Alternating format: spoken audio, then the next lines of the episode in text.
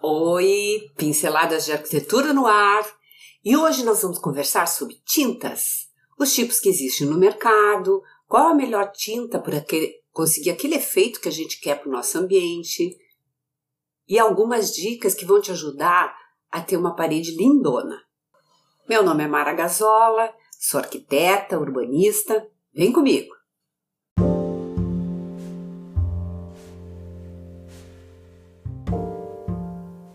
Cansou da cor da tua parede, daquela parede sem graça, sem personalidade, ou aquela parede com aquela cor vibrante que já não não colabora mais para deixar o teu espaço confortável, agradável como tu gostarias?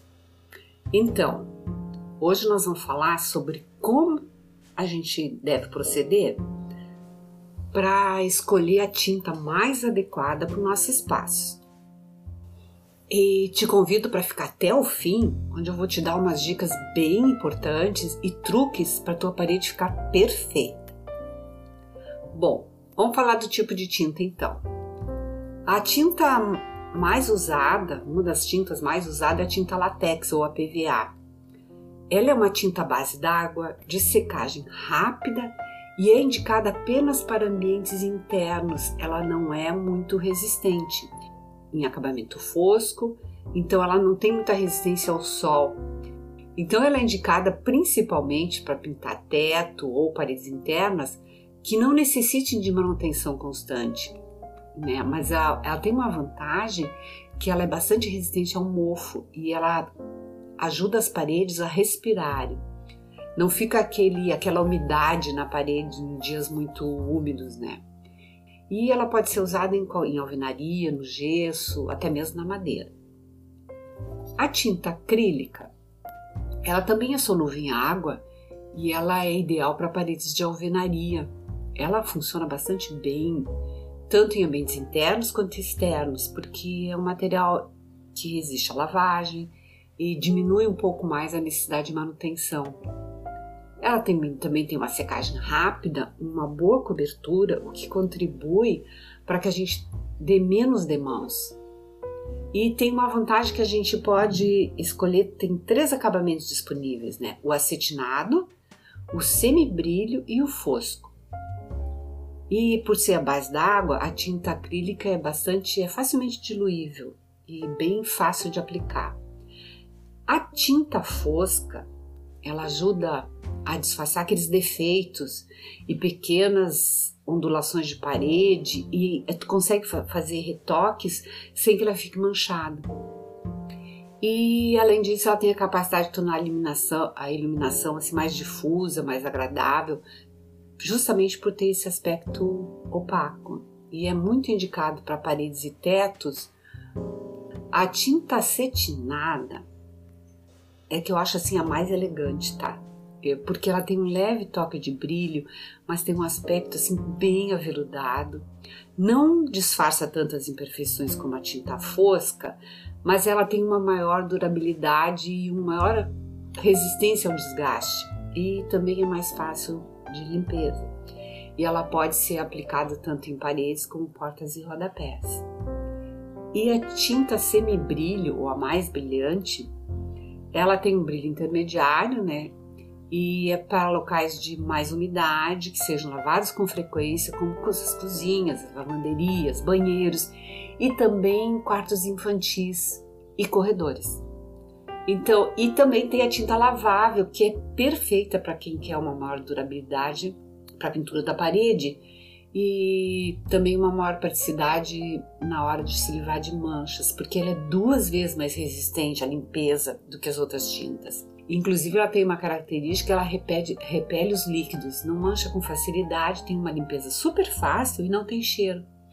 Ela tem aquele acabamento assim, casca de ovo, tem um nível de brilho próximo ao das tintas foscas e ajuda a disfarçar imperfeições de parede. Tão perfeito, como eu disse, para corredores, quarto de criança e cozinha. Bom, a tinta esmalte não serve para as paredes, porque ela é a base de solvente.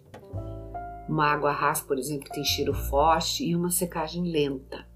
Apesar de que ó, a tinta esmalte também pode ser a base d'água. mas a tinta esmalte, que é a base de solvente, ela é mais resistente. Então, ela resiste melhor às intempéries, ação da chuva e do sol, porque depois de seca ela cria uma película no local da aplicação e cria uma espécie de camada protetora.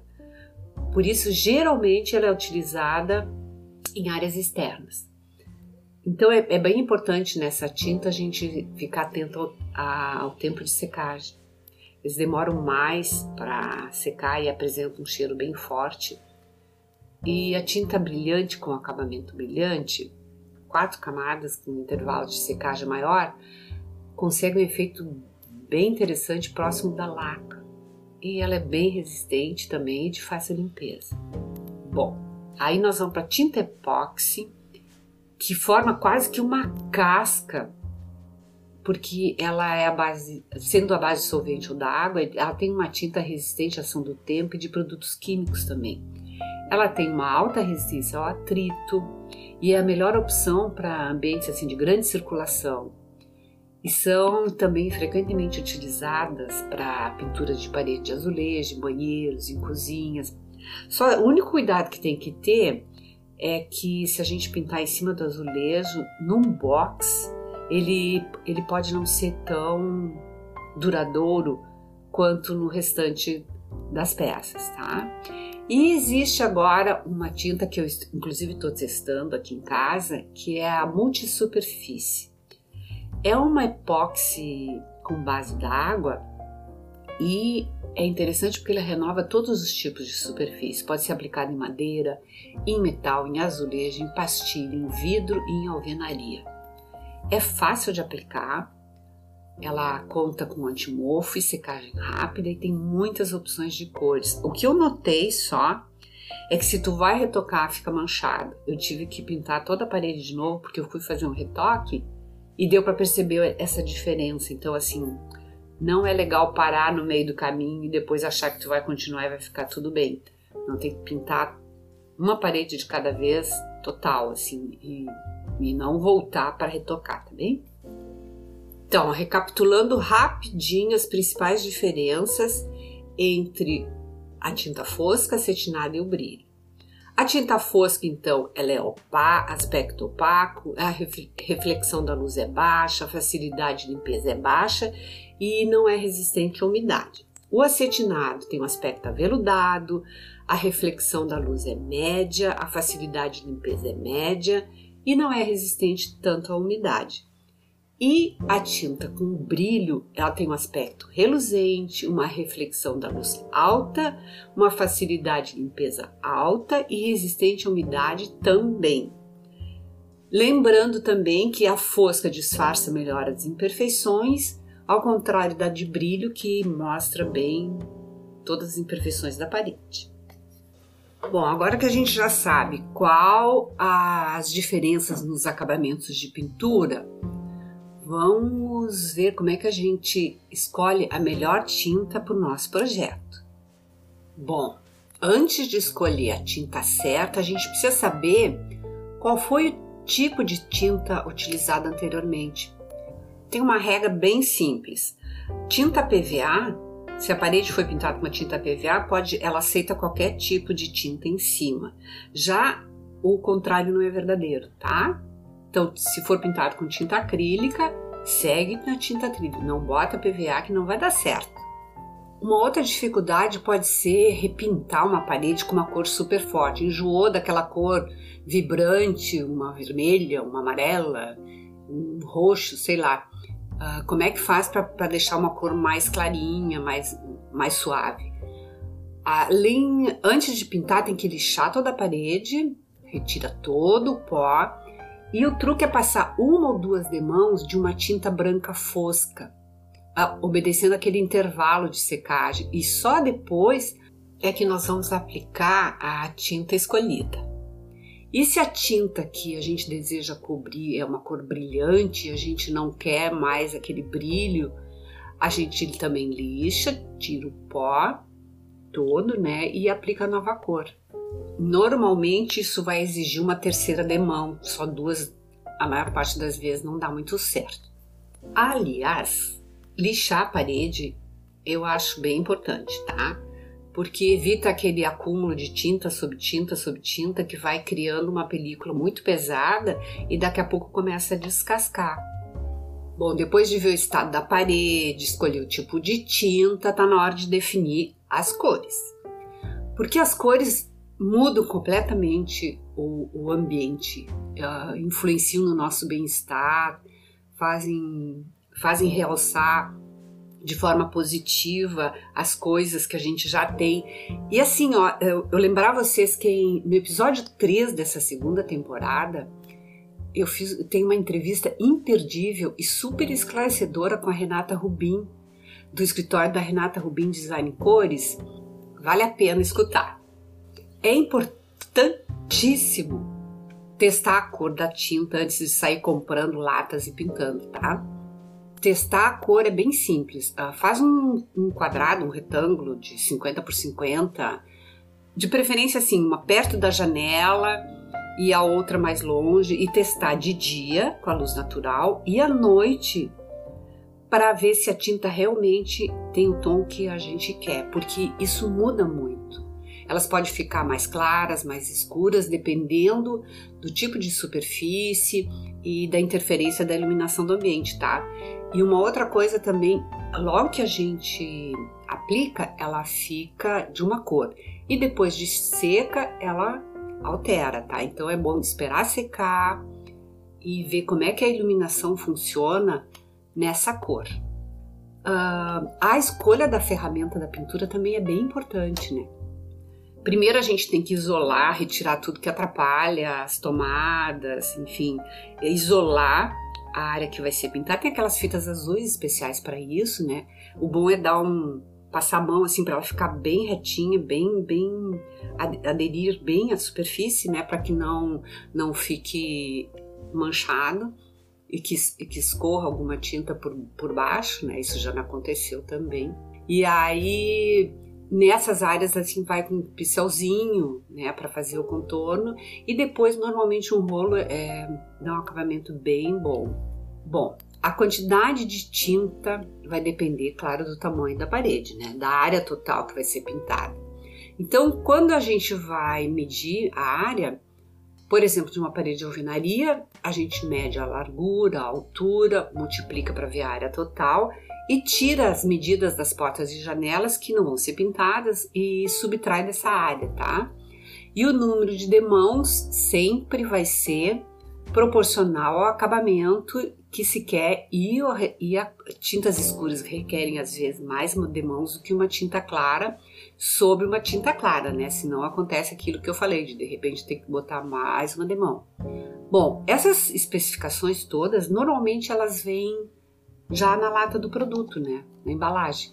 Vem todas as explicações de como a cobertura, como é que ela funciona, quantas demãos, tempo de secagem, etc. Uma outra dica bem legal: tem uma cor que tu ama, que tu já tem numa almofada, num sofá, num quadro. Dá para levar nessas empresas que fazem a leitura da cor. E aí eles produzem essa cor exata da cor que a gente quer valorizar no ambiente, tá? Uma outra dica legal é assim, é tu olhar se a paisagem da janela, uh, fazer uma composição de cores que leva essa paisagem para dentro do ambiente. Isso valoriza muito o ambiente, torna ele muito mais atrativo, né? E tem uma outra outras coisas que eu acho bem interessante. Assim, eu não gosto muito de textura, tá? Acho que a gente acaba enjoando muito fácil. A gente, né, fica. Mas tem três efeitos que eu acho bem interessantes, são bem atuais e fica super lindo: o efeito metálico, o efeito cimento queimado e o efeito lousa. São as três texturas que eu acho que melhor funcionam atualmente. O efeito não precisa usar todas as paredes, tu usa em detalhes, valoriza muito o ambiente. Vale a pena investir nessas três, tá? Não usar assim em todo o ambiente, mas ah, escolher aquele local especial que vai valorizar o ambiente. Uma outra opção é assim, as meias paredes, as listas. Eu abriria mão das texturas e escolheria essas três texturas e mais o efeito da meia parede e das listas, que eu acho que é bem, fica bem elegante, tanto as listas verticais quanto as horizontais. Uma outra dica se for escolher a metálica, tá? Antes de pintar com a tinta metálica, para ela ter ainda mais vigor, aparecer mais, pintar com uma tinta acrílica da mesma cor, fosca por baixo. Isso vai realçar bem mais, vai, dar vai, vai otimizar esse efeito metálico. No descritivo desse episódio, eu vou deixar dois links, o do Pinterest e do Insta, onde eu vou colocar imagens sobre esse assunto que vai ajudar na visualização dessas ideias, dessas texturas, dessas listas, de como a gente pode combinar e valorizar a parede com a cor. Gostou? Que tal aproveitar esse final de semana, dar uma olhada naquela parede ou naquele ambiente que está precisando de um up, começar a semana partindo para ação? Ou então guarda esse episódio para quando surgiu a oportunidade. Se ficou alguma dúvida ou se tu quer uh, mais dicas, escreve para mim pinceladas de arquitetura@gmail.com. Obrigada por ter estado comigo. Um grande abraço e até o próximo episódio.